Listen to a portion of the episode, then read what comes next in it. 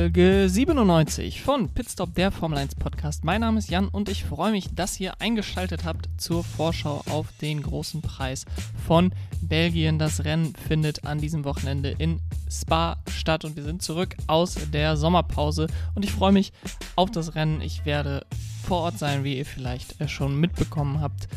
Ich werde dort unter anderem mit den Leuten vom Starting Grid Podcast, also Kevin, Sophie und Sascha auf dem grünen Campingplatz sein und am Samstag auf der Kemmelgraden vermutlich sein. Ähm, das steht noch nicht hundertprozentig fest, aber auf jeden Fall auf dem grünen Campingplatz zu finden sein.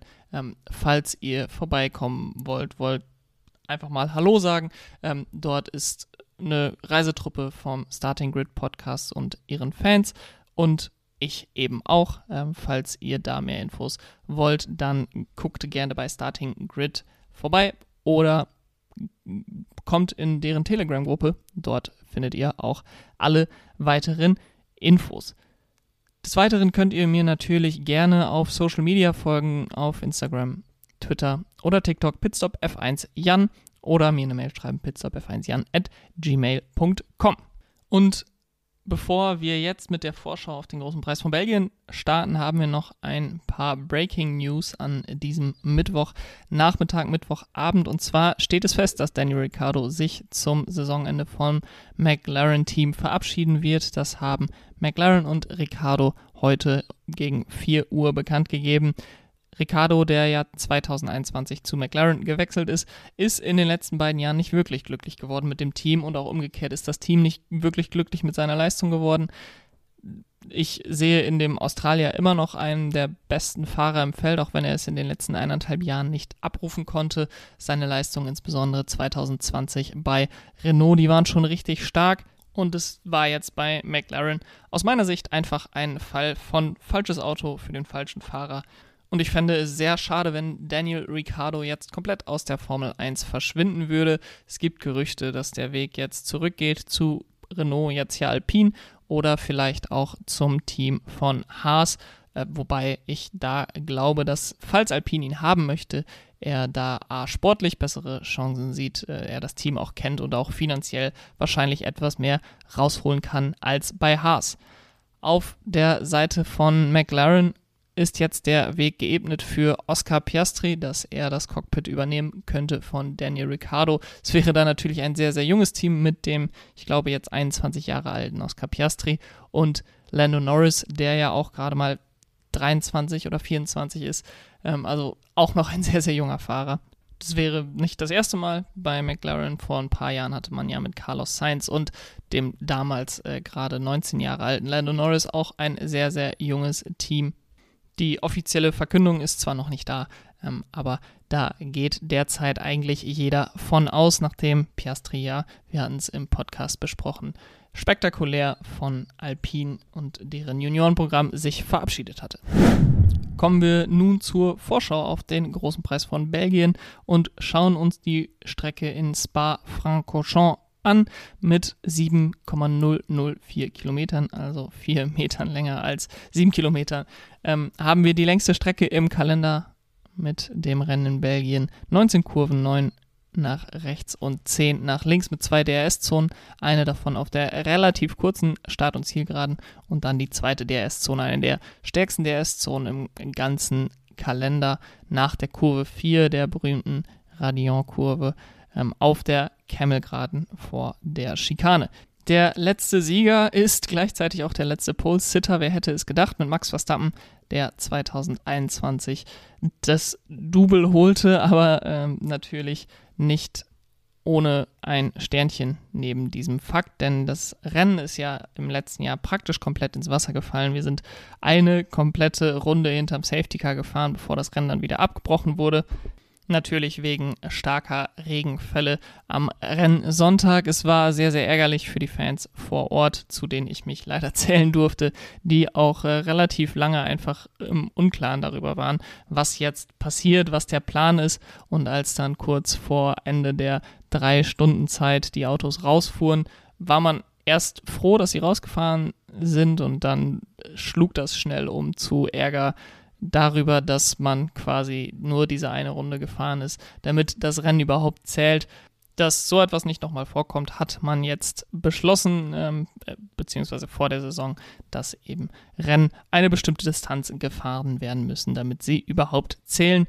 Auf der anderen Seite ähm, war es auch ein sehr, sehr spannendes Qualifying und man kann sagen, dass die Fahrer, die dann die halben Punkte bekommen haben für das einrundige Rennen, sich diese Punkte bereits am Dienst, am Samstag, meine Güte, am Samstag verdient hatten ähm, mit George Russell, der ja dort sein damals erstes Podium geholt hat und mit Platz 2 immer noch seine beste Platzierung äh, in seiner Karriere geholt hatte. Damals natürlich noch im Williams. Man muss sagen, die letzten Jahre, na klar, letztes Jahr komplett ins Wasser gefallen. Das Jahr davor, 2020, war das Rennen eher langweilig. 2019 war das Rennen durchaus interessant, auch kein kompletter ähm, Thriller, aber es war ein interessantes Rennen was leider natürlich überschattet wurde durch den tödlichen Unfall von Antoine Hubert am Tag zuvor. Spa ist natürlich traditionell der Auftakt in die zweite Saisonhälfte und auch der Start in den Tripleheader ähm, mit Sandford und Monza in den nächsten beiden Wochen. Und da wir vor der zweiten Saisonhälfte jetzt stehen, auch wenn die Saison nicht ganz in der Mitte geteilt ist, wir haben schon 13 Rennen gefahren, 10 fahren wir noch, war natürlich jetzt so eine kleine Unterbrechung drin. Wir hatten vier Wochen Pause von der Formel 1. Äh, die Teams hatten nochmal Zeit, in sich zu gehen, sich vorzubereiten auf den Schlusssprint. Und jetzt habe ich mir überlegt, dass ich mir für jedes Team einen guten Vorsatz für die zweite Saisonhälfte überlegt habe, die diese Teams verfolgen sollten. Also diese guten Vorsätze. Aus meiner Sicht natürlich. Ähm, dazu muss ich sagen, ich bin selber eigentlich überhaupt kein Typ, der sich gute Vorsätze äh, macht. Ich bin der Meinung, ich kann, wenn ich etwas an mir äh, ändern, verbessern will, was auch immer, das zu jeder Zeit machen. Aber natürlich äh, im Geiste dieser Übung, sich zu überlegen, was sollten die Teams in der zweiten Saisonhälfte versuchen zu erreichen, habe ich mir überlegt, das so ein bisschen aufzulockern und zu sagen, okay, das sind die guten Vorsätze, die die Teams haben sollten für die zweite Saisonhälfte. Und da starten wir wie gewohnt in umgekehrter Weltmeisterschaftsreihenfolge bei den Konstrukteuren mit Williams. Und dort habe ich als guten Vorsatz relativ einfach und relativ klar formuliert gesagt, ein paar mehr Punkteplatzierungen brauchen wir am besten noch, ähm, um nicht ganz abgeschlagen auf dem zehnten Platz zu bleiben. Also ein paar Punkteplatzierungen wären noch schön. Wir hatten ja ähm, die zwei Punkteplatzierungen von ähm, Alexander Albon früher in der Saison ähm, mit einem 10. und einem 9. Platz. Bei den letzten Rennen lief es dann ähm, etwas schlechter. Das Fahrerduo war immer wieder in Q1 raus und ähm, es wäre dem Team aus meiner Sicht zumindest zu wünschen, dass sie sich noch verbessern und äh, nicht komplett abgeschlagen als das schlechteste Team in dieser Saison abschneiden. Kommen wir zum neunplatzierten Team in der Konstrukteursweltmeisterschaft und das ist Aston Martin. Und da habe ich ein sehr besonderes, einen sehr besonders guten Vorsatz äh, rausgesucht, den ich mir persönlich vor allen Dingen wünsche. Und das ist, dass sie sich vornehmen, Sebastian Vettel noch ein Podium zu bescheren. Es wäre sicherlich ein versöhnlicher Abschluss sowohl für ihn als auch natürlich für das Projekt Aston Martin, wenn man jetzt nach zwei Jahren mit Sebastian Vettel sagt, okay, wir haben zwar einen Schritt zurück gemacht vielleicht in diesen zwei Jahren, aber zum Ende dieser, dieses äh, Stints mit Aston Martin zeigt die Formkurve wieder nach oben und äh, wir können in der zweiten Saisonhälfte 2022 wieder um Podien fahren. Mehrere Podien wären natürlich äh, optimal, aber äh, ich wünsche mir, dass egal wie es auch zustande kommt, zumindest 99,9 Prozent, egal wie es zustande kommt, noch ein Podium für Sebastian Vettel. Nicht nur als Abschluss ähm, für seine Zeit bei Aston Martin, sondern natürlich als Abschluss seiner Formel 1-Karriere als einer der besten Formel 1-Fahrer aller Zeiten. Ähm, wäre es einfach schön, ihn nochmal auf dem Podium zu sehen. Kommen wir zu Alpha Tauri und da habe ich als guten Vorsatz aufgeschrieben, dass sie in der zweiten Saisonhälfte 2022 ihr Potenzial einmal voll ausschöpfen sollten. Denn ich habe das Gefühl, dass man bei Alpha Tauri in der ersten Saisonhälfte äh, dieser Saison nicht wirklich das abgeliefert hat, was man imstande ist zu liefern. Eigentlich ist das Auto, glaube ich, besser als Achter in der Konstrukteursweltmeisterschaft und eigentlich sind die beiden Fahrer Yuki Tsunoda und Pierre Gasly auch besser als Platz 8 in der Konstrukteursweltmeisterschaft und Platz 13 und Platz 16 in der Fahrerweltmeisterschaft. Das ist eigentlich nicht der Anspruch von Alpha Tauri, das sollte auch nicht der Anspruch von sehr talentierten Fahrern aus meiner Sicht wie Pierre Gasly und Yuki Tsunoda sein. Und da würde ich mir einfach mal wünschen, dass sie in den verbleibenden zehn Rennen in dieser Saison ihr Potenzial mal wieder voll ausschöpfen. Ähm, Dauergäste in Q3 sind eigentlich jedes Wochenende um die Punkte mitfahren. Das hat äh, in der ersten Saisonhälfte aus meiner Sicht etwas gefehlt bei dem Team aus Italien. Ein anderes Team, was in Italien zumindest ihre Hauptfabrik hat, ist das Team von Haas. Und dort habe ich mir als guten Vorsatz für die zweite Saisonhälfte aufgeschrieben, dass sie nicht zurückfallen sollten. Denn es war schon eine sehr ansprechende erste Saisonhälfte, natürlich mit Höhen und Tiefen. Wir hatten die Höhen ganz zu Beginn der Saison, als Kevin Magnussen direkt im ersten Rennen nach seiner Rückkehr Punkte holen konnte. Dann hatten wir äh, zu einem späteren Zeitpunkt die ersten Punkteplatzierungen von Mick Schumacher. Und jetzt ist man irgendwie in so einer Position, wo man das Gefühl hat, okay, wir haben das, was wir zu Saisonbeginn gut gemacht haben, über die ganze erste Saisonhälfte eigentlich weitergeführt. Aber weil wir auch keine Upgrades gebracht haben, haben wir gerade so ein bisschen das Gefühl, dass wir links und rechts überholt werden. Klar, Haas hat jetzt zum, zum großen Preis von Ungarn vor der Sommerpause die ersten Upgrades gebracht, die jetzt nach der Sommerpause auch von beiden Autos gefahren werden. Aber nichtsdestotrotz hat man so ein bisschen das Gefühl, wenn es bei einem Team eher nach unten geht in der zweiten Saisonhälfte, dann ist das Haas. Und der gute Vorsatz ist daher, nicht zurückzufallen, nicht von diesem siebten Platz in der Konstrukteursweltmeisterschaft runterzufallen. Klar, man hat mit Alpha Tauri, man hat mit Aston Martin zwei Teams hinter sich, die sicherlich finanziell noch mehr Möglichkeiten haben, die vielleicht auch hier und da sich einfach mehr verbessert haben als Haas in der ersten Saisonhälfte. Aber Haas hat eben auch gezeigt, dass sie durch gute Setups, durch gute Kenntnis ihres Autos einfach immer solide sind eigentlich an den Wochenenden. Und ähm, das wäre wünschenswert, äh, nicht nur für die beiden Fahrer, sondern für das Team als Ganzes. Es ist aus meiner Sicht ein sehr sympathisches Team ähm, von Haas, dass sie nicht zurückfallen und in der Konstrukteursweltmeisterschaft diesen siebten Platz beibehalten können. Kommen wir zu Alfa Romeo und dort habe ich als guten Vorsatz einfach nur aufgeschrieben, Ruhe behalten, denn aus meiner Sicht ist das eigentlich schon die halbe Miete. Sie sind mit ihrem sechsten Platz eigentlich in einer sehr komfortablen Position. Es ist wahrscheinlich das, was man sich optimalerweise vorgestellt hatte vor der Saison, was man erreichen könnte. Man war bei den ersten Tests nicht unbedingt gut, bei den zweiten Tests hatte man dann technisch ein bisschen Probleme, aber dann hat man eigentlich konstant abgeliefert zu Saisonbeginn und jetzt ist man auf einer Position, ähm, 17 Punkte in der Konstrukteursweltmeisterschaft vor Haas, über 40 Punkte hinter McLaren, also nach vorne scheint nichts mehr zu gehen, nach hinten könnte natürlich noch was passieren, aber wenn man Ruhe behält, wenn man einfach weiter solide Punkte holt, dann wird man wahrscheinlich auf diesem Top-Platz der unteren Hälfte bleiben. Und das Ruhe bewahren bezieht sich natürlich nicht nur auf das, was auf der Strecke passiert, sondern auch auf das, was neben der Strecke passiert. Man hat mit Valtteri Bottas einen langjährigen Vertrag, dann hat man mit Zhou Guangyu einen Fahrer, von dem man wahrscheinlich nicht die allerhöchsten Erwartungen hatte und es so ein bisschen danach aussah, als wäre der Chinese dafür eingestellt worden, dass er so ein bisschen der Lückenfüller ist für Theo Pourchaire, der als das nächste große Ding in die Formel 1 kommen soll und ja ein sauber Junior ist, ein Alfa Romeo Junior ist. Jetzt hat Zhu Guangyu besser abgeliefert, als man sich das vielleicht erwartet hätte und so steht man jetzt vor einer Entscheidung, aber auch hier gilt wieder das Credo Ruhe bewahren. Es scheint auch so, als würde bei Alfa Romeo jetzt aufgrund dieses Luxusproblems zwei solide Optionen zu haben, niemand in Panik geraten ähm, und es scheint einfach sehr, sehr harmonisch dort äh, der, äh, einfach abzulaufen. Ähm, ich bin gespannt, wie sie sich am Ende entscheiden werden, aber da diese Entscheidung eigentlich fast losgelöst ist von, von allen anderen Entscheidungen, die derzeit auf dem Fahrermarkt anstehen, sieht es ein bisschen danach aus, als würden sie sich damit auch noch Zeit lassen und wir vielleicht auch erst nach der Saison, nachdem die Formel 2 Saison beendet ist, äh, nachdem die Formel 1 Saison beendet ist, eine Entscheidung kommen, wer neben Valtteri Bottas im nächsten Jahr im Alfa Romeo sitzen wird.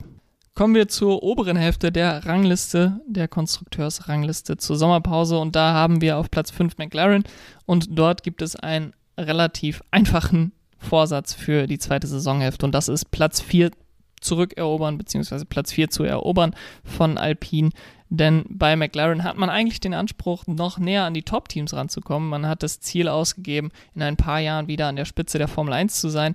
Und derzeit wird einem so ein bisschen der Rang für Platz 4 abgelaufen von dem Team von Alpine.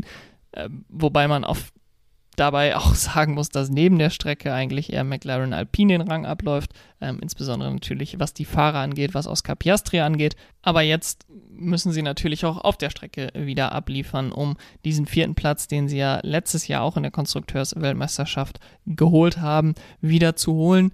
Ähm, da muss man sich auch weiterhin auf einen Daniel Ricciardo verlassen, der für ihn und für das Team hoffentlich in der zweiten Saisonhälfte noch ein wenig Form findet, ähm, bevor es dann von McLaren zu einem anderen Rennstall oder in eine andere Rennserie geht. Und dann kommt es natürlich auch darauf an, wie sich das Auto entwickelt.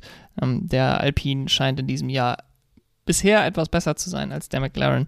Ähm, aber das kann sich natürlich auch im Laufe der zweiten Saisonhälfte noch wieder zugunsten des britischen Teams wenden.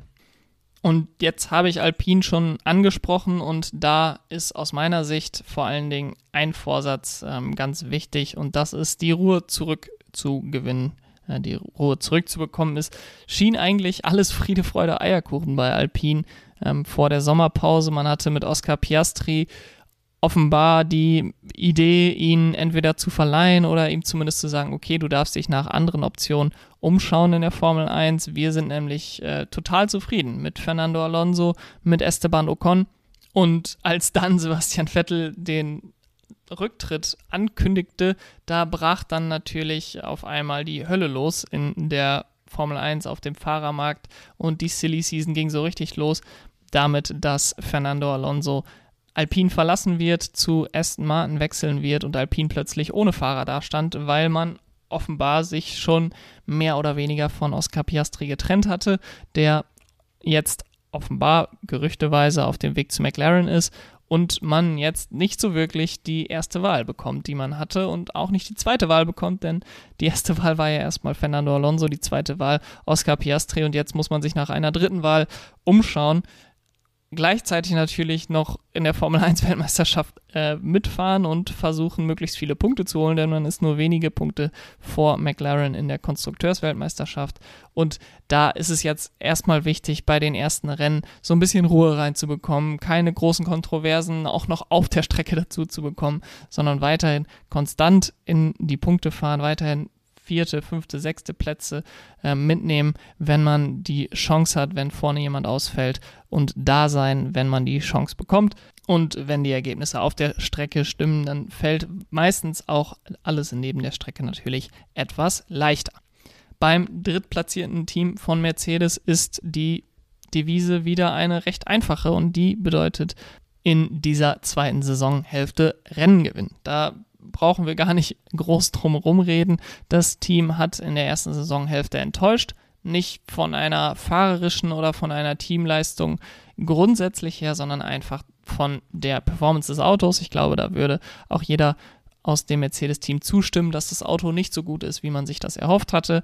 Aber man hat Kompetenz auf allen Ebenen eigentlich bewiesen im Nachhinein. Äh, man hat das Auto gut weiterentwickelt. Man ist trotz eigentlich eines sehr enttäuschenden Saisonstarts mittendrin eigentlich im Titelkampf, zumindest äh, im Kampf um den Vize-Konstrukteurstitel direkt hinter Ferrari. Und so sieht es derzeit eigentlich relativ gut aus bei Mercedes, auch wenn man nach acht Jahren erstmals nicht um die Weltmeisterschaft mitfährt. Aber um vielleicht noch einen versöhnlichen Abschluss dieser Saison zu bekommen, wäre es für Mercedes ein guter Vorsatz, in den letzten zehn Rennen noch ein Rennen zu gewinnen.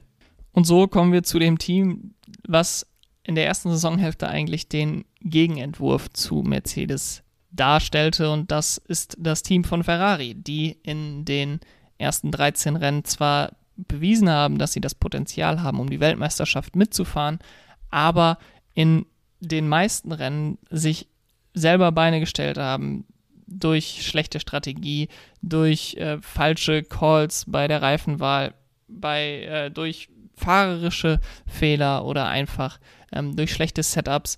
Und so muss die Devise und der gute Vorsatz für die zweite Saisonhälfte heißen, dass man Kompetenz beweist bei Ferrari auf und neben der Strecke.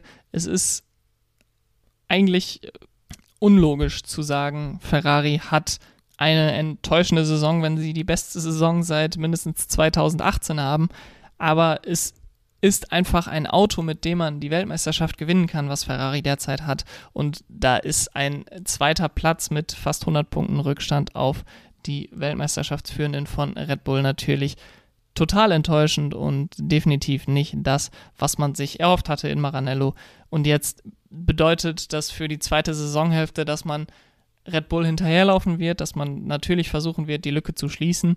Aber selbst wenn das nicht klappt, sollte man zumindest versuchen, Kompetenz zu beweisen, denn das hat man in der ersten Saisonhälfte definitiv nicht bewiesen an den Rennwochenenden. Klar, in der Fabrik, in der Planung, in dem Bau des Autos ist vieles richtig gelaufen, sonst würde man in dieser Position nicht sein. Aber in der Strategie, im Fahrerischen, im gesamten Rennteam fehlt definitiv die Kompetenz, die dieses Team, dieses Auto in dieser Saison eigentlich verdient hätte. Und so sind wir angekommen bei den Konstrukteurs-Weltmeisterschaftsführenden von Red Bull.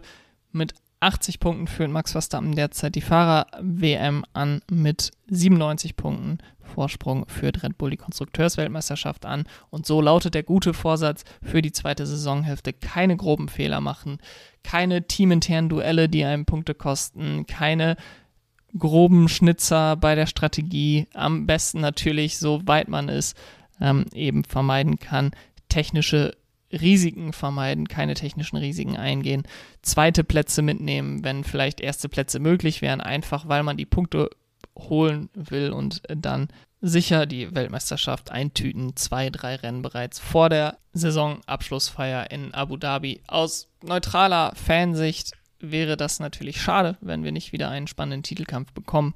Aber aus Red Bull-Sicht ist das natürlich genau das, wo worauf man in der ersten Saisonhälfte schon hingearbeitet hat und man das Ganze jetzt einfach verteidigen muss in der zweiten Saisonhälfte. Und das schafft man, wenn man keine groben Fehler mehr begeht. Kommen wir nun noch zu meiner Vorhersage für das kommende Wochenende. Ich tippe wie immer das Podium, die Pole Position, die schnellste Runde, die Anzahl der Safety Cars und die Bonusfrage von fantasygp.com, wo ihr auch mit und gegen mir Fantasy Formel 1 spielen könnt. Auf fantasygp.com könnt ihr der Liga mit dem Code 165 beitreten und dort äh, mit mir und zehn weiteren Zuschauern bisher, Zuhörern bisher, mit euren Vorhersagen und mit eurem Team um Ruhm und Ehre bei fantasygp.com mitspielen. Meine Vorhersage für den großen Preis von Belgien sieht das Podium von Max Verstappen als Sieger, Charles Leclerc als Zweiter, Lewis Hamilton als Dritter mit Max Verstappen auf der Pole Position und Sergio Perez mit der schnellsten Runde bei einem Safety Car in dem Rennen. Und die Bonusfrage an diesem Wochenende ist, von welcher Grid Position wird der Sieger kommen? Ähm, und dort habe ich passenderweise natürlich zu meinem Pole-Sieg-Tipp von Max Verstappen die Grid-Position 1 ausgewählt. Das war's mit der heutigen Folge Pitstop der Formel 1 Podcast. Vielen Dank, dass ihr eingeschaltet habt. Wenn ihr keine weitere Folge verpassen wollt, dann abonniert natürlich den Podcast, wo auch immer ihr ihn gerade hört. Und falls ihr mich treffen wollt in Spa, wie gesagt, ich werde am grünen Campingplatz abends sein ähm, und dort mich auch bei den Freunden vom Starting Grid Podcast aufhalten. Entweder sehen wir uns dann dort oder wir hören uns bei der nächsten Folge, die dann wahrscheinlich eine Doppelfolge sein wird, denn wir haben ja den Double- bzw. Triple-Header mit Spa und dann den Niederlanden mit Sandford in der nächsten Woche. Ich freue mich drauf auf das ganze Wochenende, auf das Rennen und natürlich dann auch wieder darüber zu sprechen in der nächsten Woche. Und hoffe, dass ihr dann dabei seid. Bis dahin ein schönes Wochenende. Ciao.